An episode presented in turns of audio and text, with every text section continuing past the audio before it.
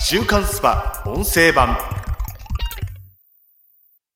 こちらのオーディオブックは週刊スパ2021年2月2日号より特集高学歴貧困の末路をお届けします。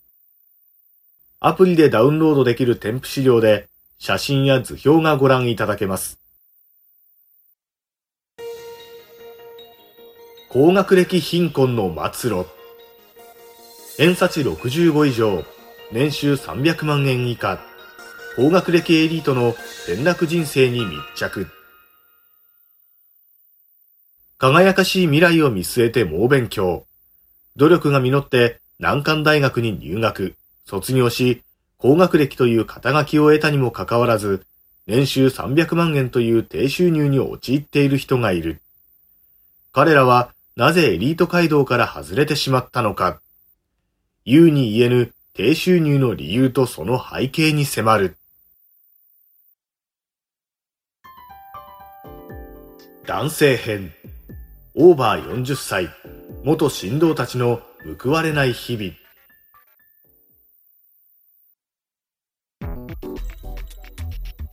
ケース1。東京大学。偏差値72。理系大学院卒。年収250万円。北島章介さん、加盟、45歳、事務員。東大だからできるでしょ？予想だにせぬ過酷な現実に心身摩耗。北島章介さん、加盟、45歳は、東京大学の理系の大学院にいたが、研究者の道を諦め、修士課程を終え、高校教師になった。大学院にいると、周囲には研究者としての能力が高い人ばかり。ここで競うよりは、理科の楽しさを若者に教える仕事に就こうと思ったんです。私が通っていたのは、県下トップの中高一貫校で、個性豊かな同級生と先生に恵まれ、毎日が充実していました。あの幸せな青春時代を子供たちにも体験してもらいたかったんです。北島さんが赴任したスポーツ強豪高校は、校長らの主導で進学校へのシフトを計画。その秘密兵器として迎えられる格好となった。ところが、理想と現実は違いました。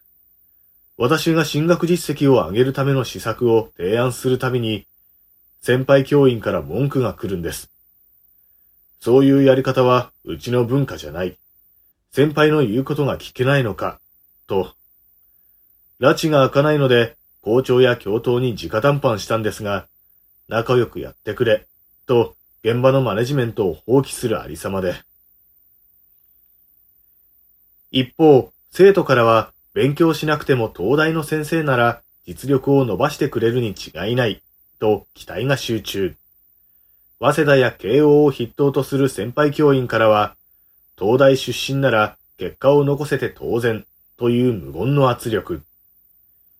担任したクラスの保護者からは、昼夜を問わず家庭で解決すべきレベルの生活指導面の相談電話が。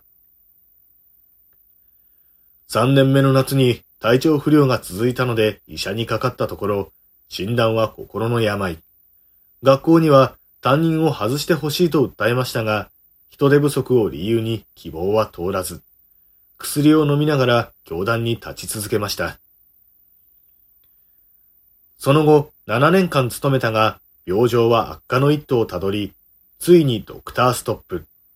退職の運びとなった。学校は硬直化した組織なので、結局どこに転職しても状況は変わらないだろうと悟りました。でも、教育に関わる仕事にはこだわりがあったので、今は某学校法人の事務方として働いています。500万円ほどあった年収は半分になったが、心の平穏は取り戻した。